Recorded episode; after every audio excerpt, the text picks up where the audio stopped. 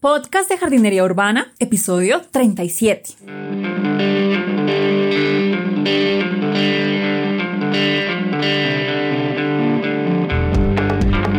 Hola, muy buenos días a todos y bienvenidos al podcast de Jardinería Urbana, un espacio para encontrarse con las plantas, la semilla, los sustratos, las macetas y muchas cosas más en la ciudad. Soy Carolina de niaflora.com.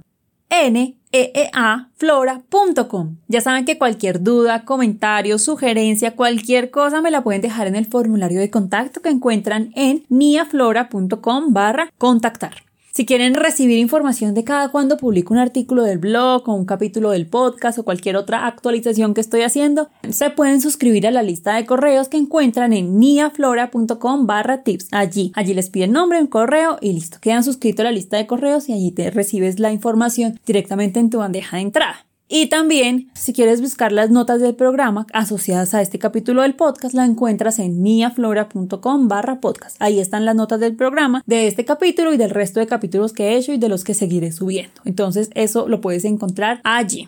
En el capítulo de hoy voy a hablar acerca de un tema que es gigante, larguísimo. Esto me dedicaría, podría hacer muchísimos podcasts completos hablando solamente de este tema. ¿Qué tema es? Pues las plagas y enfermedades. Entonces hoy voy a hablar acerca de las formas en las que puedes combatir plagas y enfermedades en tu huerto, porque esto me lo preguntan muchísimo. Y esto es un tema especial pues porque en los huertos estamos cultivando plantas pues que son más saludables y la intención es que vamos a consumirlas. Entonces pues claramente aquí tenemos que tener otro enfoque y no podemos usar cualquier cosa que nos recomienden en, cualquier lado porque es algo que nosotros vamos a ingerir, que vamos a meter a nuestro cuerpo. Entonces pues claramente el control de plagas tenemos que hacerlo con mucha conciencia de nuestra salud y pues aparte la salud del medio ambiente.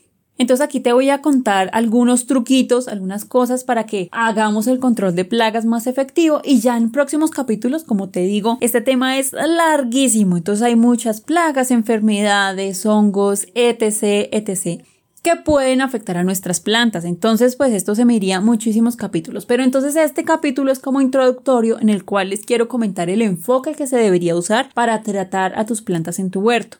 Empecemos. Normalmente si tú tienes un buen suelo, si tienes, escoges las plantas adecuadas, si preparas el sitio de la manera correcta, si cultivas las plantas adecuadas para el clima que tú tienes, pues vas a tener menos incidencia de plagas. Eso es, va a ser claro porque vas a estar, vas a estar haciendo el proceso correctamente, entonces todo va a fluir mejor y vas a tener menos plagas porque todo es más armónico todo lo estás haciendo colaborando con la naturaleza y no contra la naturaleza, entonces todo funciona mejor pero hasta al mejor panadero se le quema el pan, entonces casi que todo el mundo, todos los jardineros han tenido que pelear con plagas y enfermedades. Esto es algo normal, es natural. ¿Por qué? Porque estamos trabajando con la naturaleza, estamos trabajando con plantas, estamos trabajando con seres vivos. Entonces esto es algo que va a suceder tarde o temprano. No te alarmes si te llega a suceder. Es algo normal del proceso de tener una huerta o de tratar de cultivar alguna planta en la ciudad.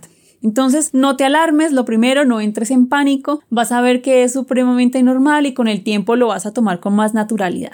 Te voy a dar algunos tips para tratar las plagas en el huerto. Bueno, entonces, la primera cosa que te quería mencionar es que identifica el problema. Antes de correr a cualquier tienda de agroquímicos y pedir cualquier cosa para tratar tus plantas, antes de aplicar cualquier merjurje, remedio, cosa que te recomienden en internet, para, respira, y piensa qué es lo que está causando el problema. Muchas veces los problemas que tenemos en nuestra huerta no son causados por insectos, alguna enfermedad o algún hongo, sino que puede ser algún cambio en el clima, en la contaminación incluso personas que están causando daños en tu cultivo. Entonces, antes de empezar a aplicar cuanta cosa tenemos que identificar realmente qué es lo que está causando el problema. Porque lo que no queremos es matar moscas a cañonazos, tenemos que identificar realmente qué es lo que está afectando para poder actuar en consecuencia. El segundo paso sería decidir. Entonces ya cuando sepas a ciencia cierta si es que no es un insecto o realmente no fue una que el clima cambió y el frío me quemó la plantica o no es el exceso de sol o tal vez pasó un animalito y se lo comió o un insecto. Entonces esto depende de qué problema tengas. Allí ya puedes decidir si vale la pena o no enfrentarte a ese problema. ¿Por qué?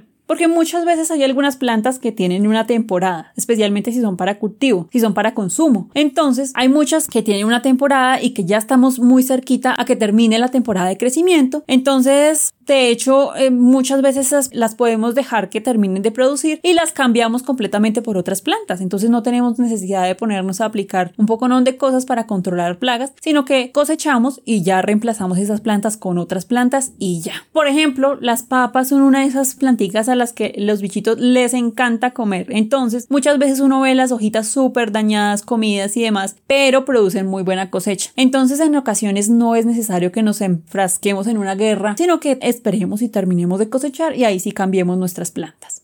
La tercera cosa es prevenir. Antes de curar cualquier enfermedad es mejor prevenir. Entonces, si tú sabes si en tus zonas hay cierta incidencia de ciertos animales, insectos, algunas enfermedades, entonces planifica antes de que lleguen y afecten tu cultivo. Entonces, por ejemplo, puedes seleccionar variedades resistentes que estén adaptadas a tu clima, a tu zona. También puedes crear barreras que repelan este tipo de insectos o de animales. Y también puedes sembrar en la época en que haya menos incidencia de plagas en tu zona. Esa es otra cosa muy importante. El cuarto paso sería atrapar. Antes de aplicar cualquier cosa, cualquier químico, puedes usar, puedes hacer una alternativa que son las trampas para insectos o las trampas para animales. Esas trampas lo que hacen es que reducen la presión sobre tus cultivos y puedes incluso salvar tu cosecha. Entonces lo que hacen normalmente es reducir la población a unos niveles en los que ya puedas manejarla y que puedas realmente sacar una cosecha y ya una vez reemplaces las planticas pues ya acabas con la plaga. Y lo último, pues ya sería utilizar aerosoles orgánicos. Entonces, entre más específicos, mejor. O sea, entre, digamos, si tú sabes perfectamente qué hongo tienes, pues puedes aplicar exactamente algo para ese hongo. O si sabes qué insecto tienes, pues puedes aplicar algo exactamente para ese insecto. Por ejemplo, algo específico que funciona muy bien es el Bacillus thuringiensis. Normalmente con unas poquitas aplicaciones en el momento adecuado, pues ya, no tienes necesidad de hacer nada más. Lo mismo puedes hacer preparados caseros. Esto puede ayudarte a controlar ese exceso de plagas, pero entonces lo importante es que trata de limitar al máximo el uso de pesticidas químicos, de agroquímicos, pues porque es algo que vamos a estar consumiendo y la idea es que en los huertos pues estamos tratando de consumir algo saludable, ¿no? Entonces lo ideal es que uses preparados orgánicos, preparados caseros. Esto funciona mejor y puede ayudarte a controlar las plagas y enfermedades. Entonces, como ves, hay muchas formas de controlar las plagas y enfermedades antes de ponernos a aplicar cuanto químico nos recomienden. Y lo importante es que mantengas la calma. Realmente tener plagas, enfermedades, insectos es algo normal, hace parte del proceso y vas a aprender muchísimo en este proceso. En próximos capítulos ya te hablaré un poquito más en detalle, pero quería hacerles este capítulo introductorio antes de ponernos a aplicar preparados. Bueno, entonces si tienes alguna recomendación de algún tema en específico que quieras hablar o algo, me lo puedes dejar en el formulario de contacto que encuentras en niaflora.com barra contactar. Allí yo quedo muy pendiente de sus sugerencias. Bueno, si te gustó este capítulo o el resto de capítulos del podcast, puedes dejar una valoración de 5 estrellas en iTunes, en iBox, en Spotify, en cualquier reproductor de podcast del cual me estés escuchando. Esto me ayuda a que yo me sienta más motivada a traer más contenido cada semana y a traerles información que les sea muy útil para hacer en la ciudad. Entonces, no siendo más, me despido y sigamos cultivando juntos en la ciudad. Adiós.